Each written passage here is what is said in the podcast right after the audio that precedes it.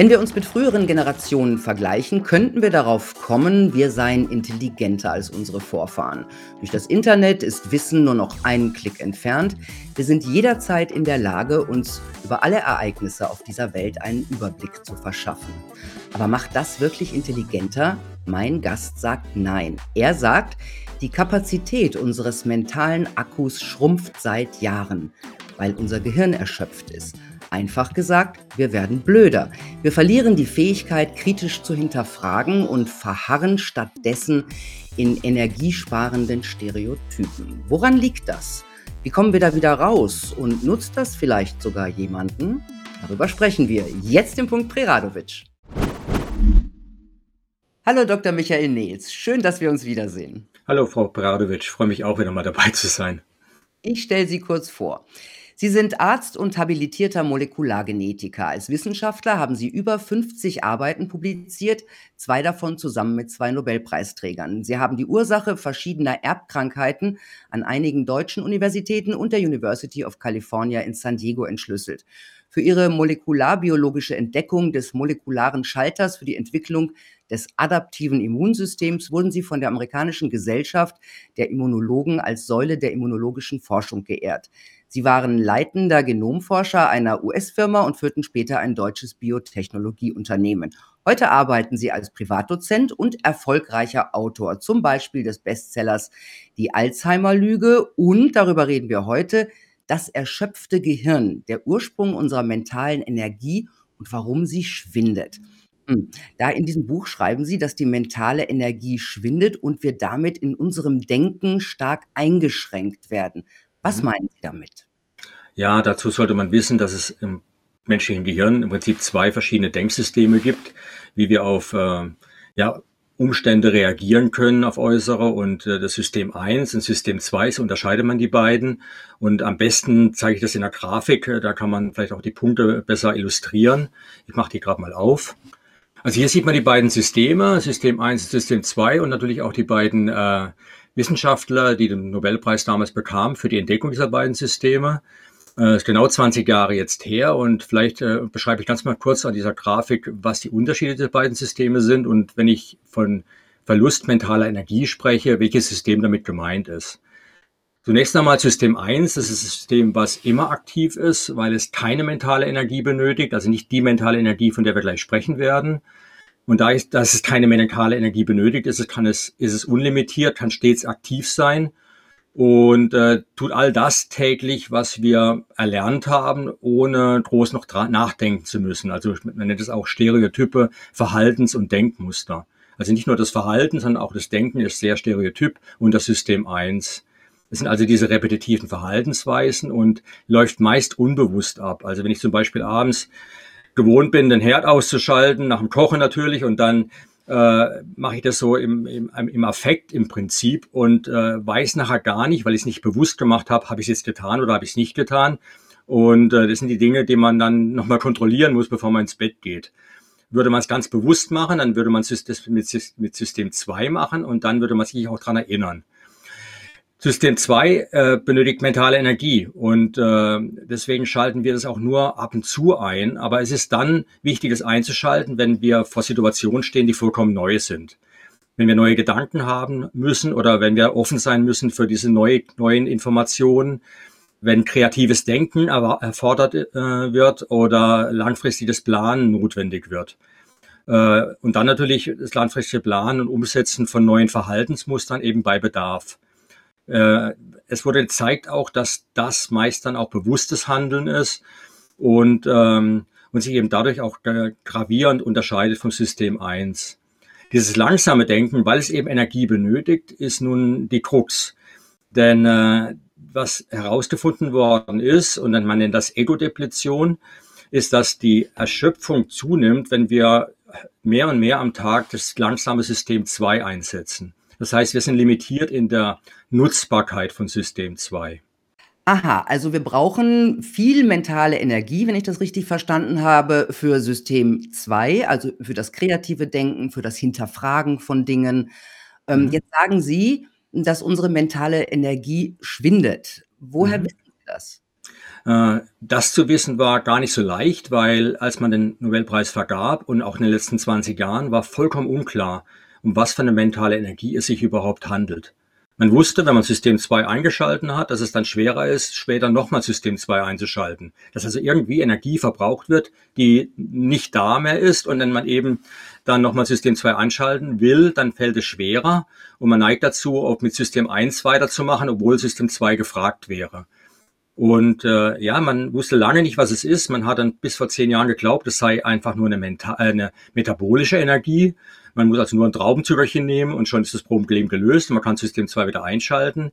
Dem war aber nicht so. Das wurde vor zehn Jahren schon widerlegt und ähm, naja, und dann habe ich mich auf die Suche gemacht. Ich habe mich gefragt, wo könnte diese mentale Energie stecken und äh, habe die ganze wissenschaftliche Literatur durchforstet und sechs Kriterien gefunden, die praktisch relevant sind, sechs Eigenschaften, die diese Energie oder der Energiespeicher haben müssen. Ich werde jetzt die gar nicht benennen. Im Laufe des Gesprächs werden wir die eine oder andere vielleicht andeuten. Aber eins war klar, es gibt ein Organ im Gehirn, das alle diese sechs Kriterien erfüllt. Also eine Subregion vom Gehirn, die alle diese sechs Kriterien erfüllt, die System 2 benötigt. Mhm. Und ähm, ich habe noch keine Widerlegung gefunden. wenn ich recht habe, dann äh, wäre die Quelle gefunden. Und wenn die Quelle gefunden ist, dann hat es Vorteile für uns, weil wir diese Quelle durch unser Verhalten beeinflussen können. Und es hat aber auch Nachteile, wenn wir es nicht tun. Und äh, die mhm. Quelle, ich nenne das jetzt einfach mal ganz kurz, ist der Hippocampus. Mhm. Das ist eine Region in unserem Gehirn. Ich zeige die mal gerade im nächsten Bild. Okay, also das ist jetzt der Hippocampus. Das sind zwei daumengroße, hier in Orange gezeigte Strukturen, die im, im Temporallappen, also im Schläfenlappen des Gehirns sitzen. Äh, hier eingeblendet habe ich noch so ein bisschen spaßeshalber äh, der, den Grund, warum man ihn Hippocampus nennt. Das wurde schon im ja, im 17. und 18. Jahrhundert wurde schon von Anatomen der Hippocampus herauspräpariert. Das ist die Struktur links in dieser Einblendung. Und man sah sofort, ja, ja, das sieht ja irgendwie ähnlich wie ein Seepferdchen und das ist eben der lateinische Name Hippocampus oder beziehungsweise der griechische Name und deswegen hat man äh, denn diese Struktur Hippocampus genannt. Man wusste damals aber nicht, was die macht. Äh, das hat man erst viel später herausgefunden, als zufälligerweise bei einem Patienten beide Hippocampi herausoperiert worden sind und äh, der, der Unglückliche ab dem Moment kein Gedächtnis mehr hatte. Also kein episodisches Gedächtnis, also ein Gedächtnis, was äh, erinnert, was man jeden Tag erlebt, was man gedacht hat, was man gesehen hat, was man gefühlt hat. Und zwar vorwärtsgehend, also er konnte nie mehr sich irgendwas an, an etwas erinnern, aber auch rückwirkend. Er konnte sich auch nicht mehr daran erinnern, was er jemals erlebt hat. Er war sozusagen ein Mensch, der nur noch in der Gegenwart leben konnte für wenige Sekunden. Die, die Zeit eben, die sein Kurzzeitgedächtnis funktionierte. Aber wenn er kurz abgelenkt war, war alle Erinnerung weg. Wir brauchen also den Hippocampus, um unsere Gedanken, unser, alles, was durch unseren Kopf geht und was für uns wichtig ist, merken zu können. Und das Interessante ist nun, dass der Hippocampus in seiner Kapazität limitiert ist. Er kann nur eine Tagesladung an Informationen speichern und deswegen, wenn wir System 2 nutzen und sehr viele Gedanken haben und, und die gegeneinander vergleichen wollen, dann muss jeder Gedanke und jeder Vergleich abgespeichert werden und dadurch füllen wir den Hippocampus sehr schnell. Und wenn keine freien sozusagen Speicherplätze mehr da sind, dann sind wir erschöpft. Und das ist eigentlich der, der simple Vorgang dabei. Kann ich deswegen tagsüber, also morgens besser arbeiten und kann mir besser Sachen merken als abends? Äh, genau, genau. Ich zeige das mal im nächsten Bild, was sozusagen nachts passiert.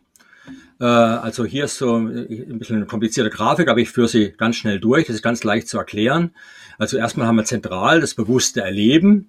Wir erleben also irgendetwas. Wir erleben zum Beispiel unsere eigenen, eigenen Gedanken. Wir erinnern, äh, wir, wir, die gehen uns durch den Kopf und wir wollen uns die merken. Und das geht dann in den Hippocampus rein und der Hippocampus merkte sich augenblicklich. Das ist auch die einzige Struktur im Gehirn, die fähig ist, Dinge sofort sich zu merken. Man muss nur etwas einmal gedacht, einmal gesehen, einmal gehört haben. Der Hippocampus weiß es. Ähm, das Problem ist allerdings, er ist eben nur fähig, eine Tagesdosis an Informationen zu speichern. Das ist evolutionär bedingt, weil man nachts schläft und dann passiert Folgendes. Es kommt zu einem Upload. Nachts alles, was wir sozusagen erlebt haben, der Hippocampus gespeichert hat, wird hochgeladen. Ich nenne das die neokortikale Festplatte. Das ist im Prinzip der Teil des Gehirns, der an der Oberfläche ist, der das menschliche Gehirn so groß werden lässt. Und ähm, da ist das Gedächtnis für bewusste Erfahrung und das hält dann lebenslang. Äh, das Einzige, was der Hippocampus zurückhält, ist, wann und wo etwas passiert ist. Diese Information speichert er weiterhin. Und die benötigt unser Gehirn auch, um Zugriff zu haben auf frühere Erfahrungen. Deswegen auch dieses Beispiel vorher von diesem Patienten, dem beide Hippocampi entfernt worden sind. Äh, ihm wurden damit natürlich auch die Orts- und Zeitneurone im Hippocampus entfernt, also die die Postleitzahlen für die früheren Erinnerungen und damit konnte er auch nicht mehr erinnern, was er früher erlebt hat, obwohl die Erinnerungen im Prinzip in seinem Neokortex noch da waren. Das heißt, wir brauchen den Hippocampus, um Neues zu erinnern, unsere Gedanken festzuhalten, aber uns auch wieder an die Gedanken zu erinnern, die wir mal festgehalten haben, gestern, vorgestern oder vor Jahren. Und dadurch, dass der Hippocampus eben limitiert ist in seiner Größe, aber ständig diese Informationen, wann wir etwas wo erlebt haben, speichern muss, äh, hat er eine besondere Eigenschaft, die ihn einzigartig macht im Gehirn. Er kann wachsen. Und zwar lebenslang kann er neue Hirnzellen produzieren. Und interessanterweise, das wurde gezeigt, beim 90, 80, 90-Jährigen noch genauso effizient wie beim 18-Jährigen. Ähm, aber, dann, aber wir mhm. gehen ja im Grunde davon aus, dass, äh, dass er schrumpft jetzt. Also, dass er über die Jahre bei uns allen schrumpft, oder? Ja, genau. Das zeige ich mal im nächsten Bild. Also nur bevor ich weiterklicke hier im nächsten Bild noch kurz die Nervenzellen, die grün gefärbten sind tatsächlich Nervenzellen, die gerade neu entstanden sind im Erwachsenengehirn. Also das ist wirklich ein faszinierendes Phänomen, weil äh, das wurde bis vor 30, 40 Jahren noch geleugnet, dass es überhaupt möglich ist, im Erwachsenengehirn Hirnzellen zu bilden. Aber der Hippocampus kann es und er kann es lebenslang. Und das muss er auch können, sonst wäre so etwas wie Altersweisheit gar nicht möglich, weil irgendwann würde sozusagen alles, was neu in den Hippocampus reinkommt, die alten Informationen überschreiben und wir würden praktisch überhaupt keine langfristigen Erfahrungen haben, kein Erfahrungswissen haben, äh, das über Jahrzehnte zurückreicht. Und das wäre natürlich problematisch bei der Art und Weise, wie wir Menschen kulturelles Wissen weitergeben müssen, um unser Überleben zu sichern. Zumindest noch bevor es Wikipedia gab. naja, und hier sieht man jetzt sozusagen das hippocampale Volumen links in der Achse mal gezeigt in Kubikzentimeter von Geburt bis äh, 100 Jahre mal so spaßeshalber. Und natürlich wäre in grün gezeigt, dass der Hippocampus äh, nach Geburt stetig wächst, und zwar sehr schnell, dann irgendwo mit 20 bis 30 Jahren sein Maximum, also seine, seine große, seine, seine optimale Größe erreicht und dann kontinuierlich leicht weiter wächst bis ins höhere Alter. Es wurde gezeigt, dass bei 70-Jährigen noch ein bis zwei Prozent Wachstum möglich sind pro Jahr. Aber das Normal sieht anders aus. Das Normal durch unsere moderne Lebensweise sieht so aus, dass man davon ausgehen muss, es wird schon ein kleinerer Hippocampus bei Geburt sozusagen, äh, kommt auf die Welt mit dem Gehirn des, des Neugeborenen. Und das Wachstum ist langsamer als es natürlich wäre durch die modernen Lebensumstände. Und wir wissen, dass. Aber, aber welche Umstände sind das? Was, äh, was behindert uns, einen gut ausgebildeten Hippocampus zu haben? Äh, wir werden, glaube ich, darüber noch ausführlicher sprechen. Vielleicht nur ein, ein Beispiel. Äh, wenn zum Beispiel ein bestimmter Wachstumsfaktor fehlt oder ein bestimmtes, äh, ein bestimmter Baustein fehlt, der für das Wachstum notwendig ist. Äh, ein Beispiel wären zum Beispiel äh, ja, aquatische Omega-3-Fettsäuren, DHA, also die Docosahexaensäure. Die kennt jeder wahrscheinlich, der mhm. über Fischöl schon mal was gelesen hat oder über Algenöl. Ähm, das wird im menschlichen Körper kaum noch aus Leinöl gebildet. Das heißt, wir müssen sehr viel Fisch essen, um ausreichend Omega-3-Fettsäuren, ich nenne die aquatische eben, weil sie aus dem Meer kommen, aquatische zu uns zu nehmen. Das äh, findet nicht statt. Wir haben natürlich viel zu wenig äh, von diesen, äh, diesen essentiellen Amin äh, Fettsäuren in unserem Körper. Und die Folge ist, dass das Wachstum äh, dadurch nicht optimal laufen kann. Das ist, wie wenn man eine Pflanze hat und die keinen Dünger bekommt oder ja keine Bausteine bekommt zum, ba äh, zum, äh, zum Wachsen, dann, dann geht die nicht, die zwar nicht ein, aber sie wächst langsamer. Und das Problem ist sogar in dem Fall, was nicht wächst, schrumpft. Und das Normal ist momentan, dass pro Lebensjahr beim Erwachsenen der Hippocampus um ein bis eineinhalb Prozent schrumpft. Dazu gibt es jede Menge Studien. äh, in der Bevölkerung und das ist dramatisch. Äh, aus verschiedenen Gründen. Erstens ist das Wachstum wichtig, dass wir unsere normale Denkfunktion haben. Äh, es ist wichtig, weil die neuen Hirnzellen auch unsere psychische Resilienz steuern. Äh, alle Antidepressiva wirken im Prinzip dadurch, dass sie die Neurogenese, so nennt man diesen Vorgang, also die Bildung neuer Hirnzellen im erwachsenen Gehirn, und da meint man natürlich immer den Hippocampus, weil sonst gibt es nirgends Neurogenese, also die adulte hippocampale Neurogenese anregen.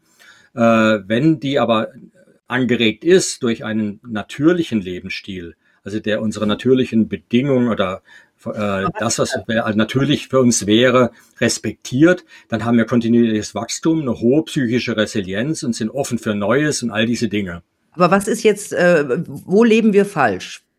Also was ist jetzt, ähm. äh, wo leben wir gegen eine natürliche Lebensweise? Also jetzt, Omega-3-Säuren. Äh, ich zeige das mal im nächsten Bild vielleicht. Ähm, das ist so eine Formel, die habe ich schon vor, vor zehn Jahren aufgestellt für mein erstes Buch zu dem Thema. Das heißt die Methusalem-Strategie. Da geht es darum, zu beweisen, dass wir weit über 100 Jahre alt werden können, wenn wir natürlich leben würden. Und dort habe ich die Bedingungen versucht zu finden, äh, die, also die Bereiche unseres Lebens zu finden, die relevant sind, damit wir lange leben. Und es zeigte sich dann später, dass diese Bereiche auch relevant sind für das Wachstum des Hippocampus. Und da gehört zum Beispiel Lebenssinn dazu. Wenn Menschen ihren Lebenssinn verlieren, dann ist die Wahrscheinlichkeit, dass ihr Hippocampus schrumpft, dramatisch erhöht. Und die Konsequenz ist zum Beispiel eine enorm erhöhte Rate an Alzheimer und Depression. Und man muss sich nur mal anschauen, wie viele Menschen schon sehr früh im Leben entweder keinen Lebenssinn haben oder spätestens dann, wenn sie ins Rentenalter geschickt werden. Äh, also nicht, sie werden sich ins Alter geschickt, aber sie kommen in Rente und äh, das ist ein vollkommen unnatürlicher Zustand. Also zum Beispiel, ähm, in, in früheren Zeiten war der ältere Mensch verantwortlich für die Erziehung der, der Enkel, hat vielleicht Sorge getragen, während die Eltern aufs Feld gegangen sind oder gearbeitet haben irgendwo. Das ist heute alles weggefallen. Und der Lebenssinn, eine ganz wichtige Funktion unseres menschlichen Daseins, der ja letztendlich auch die Ursache dafür ist, dass unser Hippocampus bis ins hohe Alter wachsen kann. Der fehlt den meisten Menschen und dann, äh, dann ist ein Schrumpfen des Hippocampus eine Konsequenz. Ganz wichtig jetzt zum Beispiel Gemeinschaft steht hier. Äh, die trägt natürlich in den Lebenssinn hinein. Man hat Lebenssinn ergibt sich meistens durch etwas tun für andere, Großeltern für die Enkel zum Beispiel. Und Gemeinschaft bedeutet soziales Miteinander. Mhm. Äh, ein Beispiel hier, soziales Miteinander sorgt dafür, dass wir massiv Oxytocin freisetzen, ein Hormon. Hormon, das man als Kuschelhormon, äh, Paarbindungshormon und alles Mögliche beschreibt. Aber was es ganz elementar tut, es aktiviert die Bildung neuer Hirnzellen im Hippocampus. Fehlt uns Oxytocin, weil wir vereinsamen äh, und wenig sozialen Kontakt haben, dann ist das Wachstum des Hippocampus gestört. Ja, also Gemeinschaft ist wichtig, Bewegung ist wichtig, sehe ich auf dem Bild. Das ist natürlich alles, was uns in den letzten Jahren, gerade in den Lockdowns, abhanden gekommen ist und auch verboten wurde. Und ich habe bei der Grafik vorher gesehen, dass die dass die äh, die die Fähigkeit oder die Tätigkeit des Hippocampus in der Corona-Krise, da ist es noch mal drunter ist unter dem Normal. Also hat diese Krise eine weitere Schrumpfung des Hippocampus, äh, na ja, äh, erbracht? Ja, bewirkt, ja, es ist äh, extrem wahrscheinlich. Also ganz ehrlich gesagt, ich hätte gern als Wissenschaftler, wenn ich es geahnt hätte, vorher, also vor der äh, Krise äh, bei, bei einer gewissen Anzahl von Menschen, vielleicht ein paar hundert, ein paar tausend, die man zufällig pickt aus der Bevölkerung, mal den Hippocampus vermessen. Das kann man ja relativ einfach machen, indem man eine MRT macht, also Magnetresonanztomographie und dann äh, Scheibchen schneidet und die dann äh, aufsummiert und hat man, kann man das Volumen ermitteln. Und das Ganze dann eben nochmals jetzt zwei Jahre später oder gut zwei Jahre später und äh, dann verglichen und zu schauen, ob die die Rate des, des Schrumpfen des Hippocampus eben noch bei 1 bis 1,5 Prozent liegt, was wir als normal, als krankhaftes Normal betrachten momentan, oder ob unter das Normal in der Corona zu einer Beschleunigung geführt hat. Es gibt aber ganz gute Hinweise, dass diese Beschleunigung stattgefunden hat. Also das ist jetzt eine Annahme, ne? Die, die, Deswegen habe ich es auch gestrichelt gemacht, aber die Wahrscheinlichkeit ist extrem hoch weil wir wissen, wenn die Neurogenese gestört ist, kommt es zum Beispiel äh, zu einer erhöhten Depressionsrate. Und äh, unter Corona ist die Depressionsrate zum Beispiel für schwere Depressionen über Faktor 7 angestiegen. für in allen Depressionsgraduierungen von leichter Depression bis eben schwerer Depression liegt der Durchschnitt bei Faktor 3. Also innerhalb von zwei Jahren eine Verdreifachung der Depressionsrate. Äh, auch die Alzheimer-Symptomatiken haben massiv zugenommen. Auch da gibt es Publikationen. Ich stelle die nach allen, die zuhören, hier auch zur Verfügung. Das heißt, wir haben das, was unter dem normalen Schrumpfen des Hippocampus zu erwarten ist, nämlich äh, erhöhte Raten an Depression, erhöhte Raten als Alzheimer langfristig, äh, das sehen wir jetzt sozusagen beschleunigt und zwar dramatisch beschleunigt. Und äh, das ist nicht, weil es die Corona-Maßnahmen direkt auf den Hippocampus wirken, aber eben indirekt. Zum Beispiel eben Bewegungsmangel. Mhm. man hat gezeigt, dass Menschen sich deutlich weniger bewegen, auch Kinder. Deswegen fängt die Gestrichellinie jetzt auch schon sehr früh in der Kindheit an, tiefer zu liegen als die Normallinie. Denn äh, was ich zeigen konnte und in meinem Buch dann auch beschreibe, ist, es gibt über ein Dutzend Wachstumsfaktoren, die für den Hippocampus, die freigesetzt werden, wenn wir uns bewegen. Und natürlich, wenn diese Wachstumsfaktoren nicht freigesetzt werden, weil wir äh, im Homeoffice sitzen oder eben als Kinder gezwungen sind, zu Hause zu sein und äh, das Zimmer nicht verlassen dürfen, äh, das ist natürlich ähm, dramatisch. Das Gleiche, was äh, darauf einwirkt, ist natürlich das Soziale. Isolation ist das Schlimmste, was einem Menschen passieren kann. Also letztendlich Einzelhaft ist eine Folter. Und äh, gerade, ich habe viele Bücher geschrieben zum Thema Alzheimer und das ist, Schlüssel ist, die Neurogenese im Hippocampus zu aktivieren, um Alzheimer zu verhindern. Und äh, einer dieser Schlüssel ist eben das soziale Miteinander, was vollkommen natürlich wäre. Es ist schon schlimm genug, dass Menschen im Altersheim leben müssen oder im Seniorenheim. Aber dass sie im Seniorenheim dann auch noch isoliert in ihren Zimmern sitzen, nicht besucht werden dürfen. Äh, also gerade die Menschen, die man eigentlich schützen will, ist für mich ein, äh, ein, ein, ein Desaster. Es ist einfach nur furchtbar. Und es ist noch furchtbarer, wenn ich mir vorstelle, und wir können uns ja gerne an unser letztes Interview äh, äh, zurückerinnern, mit, mit uns, indem wir unseren Hippocampus benutzen.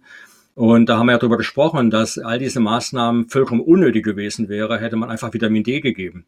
Und das ist natürlich aus jemand, aus meiner Sicht jetzt doppelt dramatisch. Also ich versuche Alzheimer zu verhindern durch Aufklärung und dann kommen, äh, kommen die Corona-Maßnahmen, die machen das, die Situation noch schlimmer, als sie vorher schon war.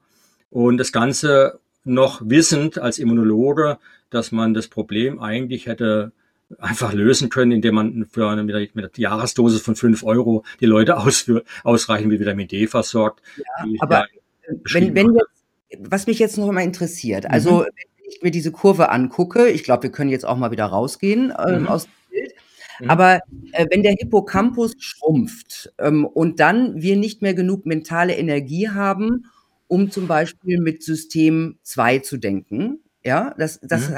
diesen, der Zusammenhang ist ja so, ja. Ja, das ist die Konsequenz, logisch, ja. Genau. Und was ist, wenn wir nur noch über System 1 denken? Also was geht denn da verloren bei uns? Verloren geht die Fähigkeit, offen zu sein für Neues. Äh, es herrscht im Prinzip ein gewohntes Schwarz-Weiß-Denken vor. Ja, wir sind also bereit, nur noch, äh, ja, das größte Problem ist letztendlich ist, wenn, wenn wir nicht mehr fähig sind, komplex zu denken, letztendlich überhaupt nachdenken. Ja, weil System 1 ist ja nicht Nachdenken. Also man, man bezeichnet es zwar als System 1 Denken, aber es ist im Prinzip reflekt, reflekt, äh, reflektorisches Verhalten, äh, einfach kortikale Reflexe reagieren. Aber wenn wir aufhören zu denken, also System 2 nicht mehr einschalten, dann äh, denkt jemand äh, anders für uns. Ja, und äh, dann ist es natürlich so, dass wir denen folgen, denen wir, die uns praktisch permanent mit ihren Aussagen beschallen und die normalen Medien zum Beispiel äh, haben nur eine Botschaft und die Botschaft hört man und da man eben als System 1 Nichtdenker ja nur sozusagen die Sachen aufnimmt und äh, dann umsetzt in seinem Leben, äh, ist ein reflektierendes Verhalten nicht möglich. Man hinterfragt nichts und äh, ist gezwungen, eigentlich der Herde zu folgen. Mhm. Also man könnte das jetzt auf diese Zeit, in der wir gerade leben, ja übersetzen. Ähm, man wundert sich ja schon oft, dass äh, sehr viele Menschen einfach alles, was ihnen vorgesetzt äh, wird, schlucken, ja, mhm. und nicht darüber nachdenken und das auch noch dann sehr stark verteidigen, ja. Mhm. Hat, kann das wirklich damit zu tun haben, ähm, dass dieser Hippocampus geschrumpft ist und dass die Leute nicht mehr in der Lage sind, äh, mit System 2 zu denken? Also man ist schon immer in der Lage, mit System 2 zu denken. Auch ein schrumpfender Hippocampus würde das noch zum gewissen Grad erlauben. Allerdings ist unser Gehirn auf Energiekonservieren eingestellt.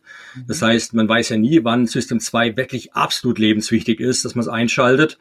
Und so ist es halt, dass äh, man der, der, der, der Default, der, der, die Grundeinstellung des Gehirns ist immer nur System 1, System 1, System 1. Und wenn wir nicht ganz bewusst System 2 einschalten und wenn es eben ein schrumpfender Hippocampus ist, das sozusagen erzwingen, also gegen mit, mit sehr viel Intensität des Denkens, was dann eben schwierig ist, dann sind wir gezwungen, eigentlich in System 1 zu verharren. Und äh, das ist problematisch, weil dann ist ein reflektierendes, über Dinge nachdenkendes Verhalten nicht möglich und dann solche Diskrepanzen wie, ich bin zwar, ja, ich habe jetzt diese Impfung zum Beispiel bekommen, muss aber trotzdem eine Maske tragen. Diese Diskrepanzen, die einem als System-2-Denker sofort, das, das kann doch nicht sein, ich bin jetzt geimpft, wieso muss ich mich schützen? Ja, ich bin doch geschützt durch die Impfung. Äh, diese Diskrepanzen werden nicht wahrgenommen. Man, man, hört nur, man muss die Maske tragen, man muss geimpft werden. Man reflektiert nicht über die Diskrepanz dieser beiden Aussagen. Und dadurch äh, ist man eben als System-1-Denker gefangen, einfach nur das zu tun, was äh, man ja propagiert bekommt. Mhm. Was ist denn mit unseren Gefühlen so? Was ist mit Empathie zum Beispiel? Ähm, äh, leidet Empathie, wenn wir System 2 nicht einschalten? Ähm, na, sagen wir so, unser soziales Bewusstsein ist sehr stark mit System 2 gekoppelt. Ähm, unser, System, unser soziales Verhalten auch. Es ist ja so, wenn wir, wenn wir zum Beispiel, keine Ahnung, jemanden sehen, der eine andere Hautfarbe hat. Andere Hautfarbe ist äh, einfach von der Erziehung her schon, das kriegt man schon als Kind beigebracht, äh, ja, dunkelhäutig gefährlich oder hellhäutig äh, nicht so gefährlich. Äh, es sind so Pattern, die man anerzogen bekommen hat als Kind, äh, als Erzählung und so weiter. Als reflektierender Mensch weiß man natürlich, dass es Unsinn ist. Mhm. Das Reflektieren hat aber, ist aber System 2 Lernen und nicht System 1. Und deswegen, wenn man zum Beispiel nicht ausgeschlafen hat, äh, reagiert man eher mit System 1. Man hat zum Beispiel gefunden, herausgefunden, dass Menschen rassistischer sind, wenn man sie nicht schlafen lässt. Mhm. Ja, weil sie dann eben System 2 nicht einschalten können, weil über Nacht eben System 2 äh, Fähigkeit erst wieder regeneriert wird durch die hippocampalen Upload. Und wenn der nicht stattfinden kann, weil man schlecht geschlafen hat, ist man selbst bei normal funktionierendem Hippocampus, eben weil er noch nicht entladen wurde über Nacht, der ist gefüllt, nur System 1 fähig und das Unterdrücken sozusagen von solchen anerzogenen, frühen, äh, fehlerhaften sozialen Denkweisen äh, fällt schwer und man reagiert eher rassistisch zum Beispiel. Aber was ist jetzt, ähm, um nochmal auf die Kinder zu kommen, ähm, wenn die Kinder, die wachsen ja in dieser stressigen neuen Normalität auf, ähm, werden die jetzt als künftige Gesellschaft, also wird diese künftige Gesellschaft dadurch auch unempathischer, egoistischer und weniger schlau? Ja, also es ist schon so, es wurde gezeigt schon an College-Studenten über die letzten Jahrzehnte, da, da hat man so ein Empathie-Scoring gemacht, eine psychologische Test über Generationen. Und hat man gezeigt, dass eben die Empathiefähigkeit in der amerikanischen Bevölkerung, also repräsentativ wurden eben College-Studenten äh, genutzt bei dieser langfristigen Untersuchung. Und Empathiefähigkeit sinkt ab.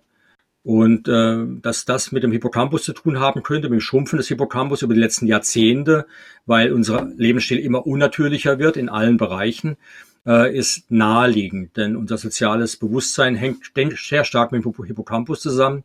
Ähm, es ist auch gezeigt worden, dass zum Beispiel alle Lebewesen, äh, die soziale Strukturen aufbauen, die sehr komplex sind, wie zum Beispiel Elefanten, ähm, äh, Meeressäuger, alle über diese Highspeed-Neurone äh, verfügen, die den Hippocampus mit dem Frontalhirn, also da, wo unsere Exekutivzentrale ist, verbinden. Und wir in sozialen äh, Situationen genau diese Highspeed-Neurone brauchen, um unsere Erinnerungen, die im System 2 äh, gepackt sind, auf die Situation anzuwenden. Und wenn dann natürlich ein schrumpfender Hippocampus äh, nicht dazu in der Lage ist, dazu effektiv zu, darauf effektiv zu reagieren, werden wir unempathischer. Wir reagieren im Prinzip nur so, wie es die Propaganda von uns möchte, wie wir es praktisch jeden Tag hören und anerzogen bekommen.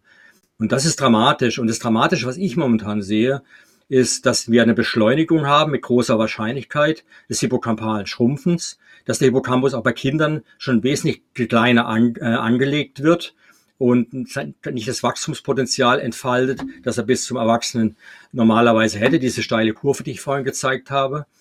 Und, äh, und da sorgt auch häuslicher Stress dafür. Ja, also ich meine, äh, das, die, diese Lockdowns haben dramatische Konsequenzen für die Kinder gehabt. Äh, und Stress ist der giftigste Faktor sozusagen für unseren Hippocampus. Cortisolausschüttung sorgt für ein Schrumpfen, äh, ist toxisch fürs Gehirn. Was auch toxisch ist, ist zum Beispiel äh, Fettsucht, äh, Obesity. Äh, man hat herausgefunden, dass dadurch äh, sehr viele äh, inflammatorische Prozesse angeschalten werden und Inflammation ist ein Hemmfaktor, ein massiver Hemmfaktor für die Bildung neuer Hirnzellen im Hippocampus. Und da gab es jetzt gerade eine Studie, die ist vor wenigen Wochen im Ärzteblatt erschienen. Ich werde ihn später dann auch mal unten noch zitieren. Äh, die hat gezeigt, dass zum Beispiel die Fettsucht und der Bewegungsmangel massivst zugenommen haben bei Kindern innerhalb dieser zwei Jahre. Und äh, das heißt, wir schützen, wir wollen im Prinzip die Älteren schützen, die, die vulnerablen Gruppen durch die Lockdowns und durch die Impfprogramme, aber in Wirklichkeit äh, haben wir einen dramatischen Schaden in unserer Gesellschaft angerichtet.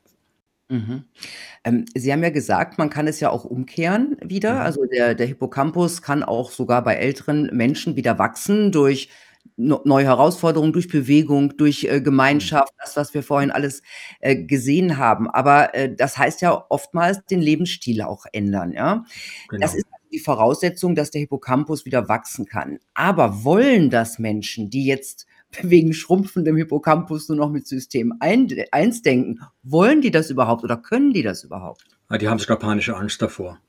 Also das ist, äh, ist ja so, dass die psychologische Resilienz, äh, die psychische Resilienz äh, eng verbunden ist mit dem Wachstum des Hippocampus. Und wenn er schrumpft, weil wir eine mangelnde Synthese neuer Hirnzellen haben, äh, nimmt die Resilienz massiv ab. Das heißt, Neues macht einfach nur Angst.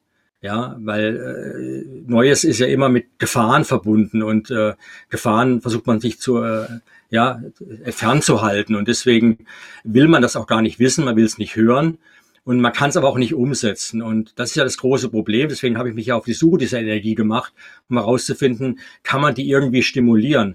Und ich glaube, effektiv stimulieren kann man sie wirklich nur durch eine Veränderung der Lebensumstände, der Art und Weise, wie man lebt und wie man sich ernährt und wie man mit anderen umgeht und ob man sich mehr bewegt und so weiter das weiß man alles. Wir kennen alle Faktoren, wir wissen genau, was zu tun ist.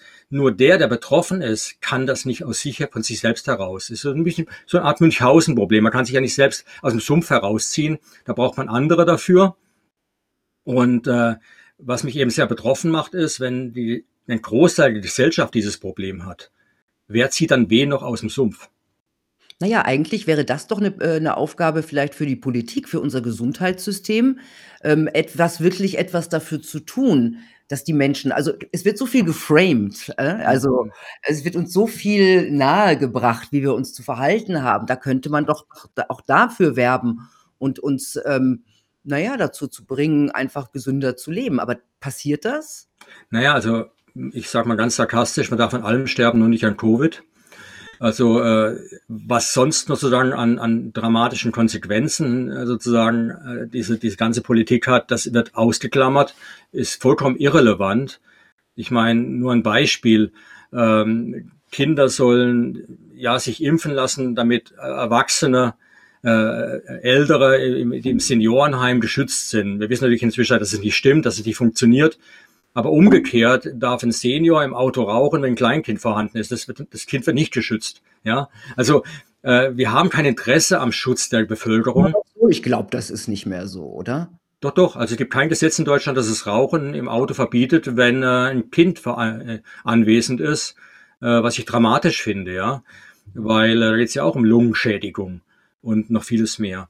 Aber es ist eben so, wir haben Augenmerk nur auf etwas, wo diese Impfung eben möglich wird dann, aber alles andere wird ausgeklammert. Und wenn ich jetzt mir vorstelle, die, was die Fettsucht, die, der Bewegungsmangel, die soziale Isolation, die Depressionsraten, die erhöht werden, die Alzheimer-Raten, die erhöht werden, natürlich parallel dazu die Herzinfarktraten, äh, die, die, der Stress hat natürlich dann Auswirkungen auf den Blutdruck, auf alles Mögliche.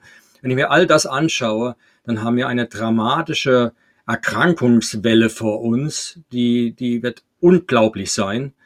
Und das ist das eine. Und das andere ist, wir kreieren aber auch eine, weil es eben auch das Hirn betroffen ist und die Fähigkeit, mit System 2 zu denken, wir kreieren im Prinzip eine Menschheit, eine Gesellschaft, die immer mehr sozusagen der Propaganda folgen wird und immer weniger fähig ist zu reflektieren. Und dann sind die eigentlich in einer Art Teufelskreis gefangen. Ja, also die Maßnahmen erzeugen ein, schwächer, ein, ein schneller schwächelndes Gehirn und die schneller schwächelnde Gehirn äh, erzeugt eine Situation, wo man die Maßnahmen noch leichtfertiger akzeptiert und sogar noch verteidigt gegen andere, weil Alternativen sind ja, wie gesagt, da müsste man neugierig sein und gefährlich. Da hat man mhm. Angst davor. Auch schon allein Angst davor zu haben, dass möglicherweise das, was man bisher getan hat, falsch sein könnte. Mhm. Ähm, jetzt kommen wir doch zum Schluss noch mal auf was Positives. Wie kann man nämlich was ändern auch? Sie haben es vorhin schon mal kurz äh, angedeutet, diese aquatischen Omega-3-Fettsäuren, mhm. können uns helfen, weil wir davon viel zu wenig haben und weil sie was mit dem Hippocampus tun? Ja, ich kann es gerade in der Grafik zeigen. Das ist vielleicht am einfachsten. Hier ist zum Beispiel so eine Grafik, die äh, bei, äh, bei einer breiten Bevölkerung mal gemacht worden ist. Man hat also den Hippocampus vermessen bei ganz, ganz vielen Menschen, einigen Tausenden, und hat dann geschaut, wie verhält sich das Hippocampusvolumen, hier in der Einachse gezeigt, nach oben, im Verhältnis zum sogenannten Omega-3-Index. Der Omega-3-Index ist einfach nur die Menge der aquatischen Omega-3-Fettsäuren, das ist das DHA die Docosahexaensäure und das EPA, das Eicosapentaensäure, diese beiden hochwertigen. früher Kinder als Lebertran gekriegt haben. Genau, ne? genau, was man im Fischöl findet zum Beispiel, Lebertran, äh, ganz essentielle, äh, äh die, sind die essentiellsten sozusagen Fettsäuren für uns, weil wir die kaum oder praktisch überhaupt nicht synthetisieren können aus den Vorstufen, wie man sie zum Beispiel im Leinöl findet oder im Walnussöl. Äh, wir sind dazu kaum fähig. Das liegt auf, an, an unserer Historie. Ich habe das mal ausführlich beschrieben in meinem Buch Die Algenölrevolution. Und hier eben zu sehen, äh, das größte Volumen des Hippocampus hat man bei einem Omega-3-Index, also der prozentuale Anteil dieser beiden essentiellen aquatischen Omega-3-Fettsäuren in den Zellmembranen. Wenn der bei neun bis zwölf Prozent liegt, dann hat man einen großen Hippocampus. Liegt allerdings bei vier, fünf oder Prozent oder noch niedriger, hat man einen kleineren Hippocampus. Und ich habe es in Rot markiert, weil das genau der Bereich ist, in der sich die deutsche Bevölkerung befindet. Und mhm. äh, es, um auf 11, 10, 11 oder 12 Prozent zu kommen, müsste man täglich 200, 300 Gramm fetten Seefisch essen. Nicht aus der Zucht, die haben auch schon zu wenig aber fetten, freigefahrenen Fisch ist nicht möglich. Ähm, das geht gar nicht mehr, weil äh, erstens ist Fisch zu toxisch geworden durch die vielen Dinge, die wir ins Meer einleiten äh, aufgrund unserer wirtschaftlichen Verhaltens.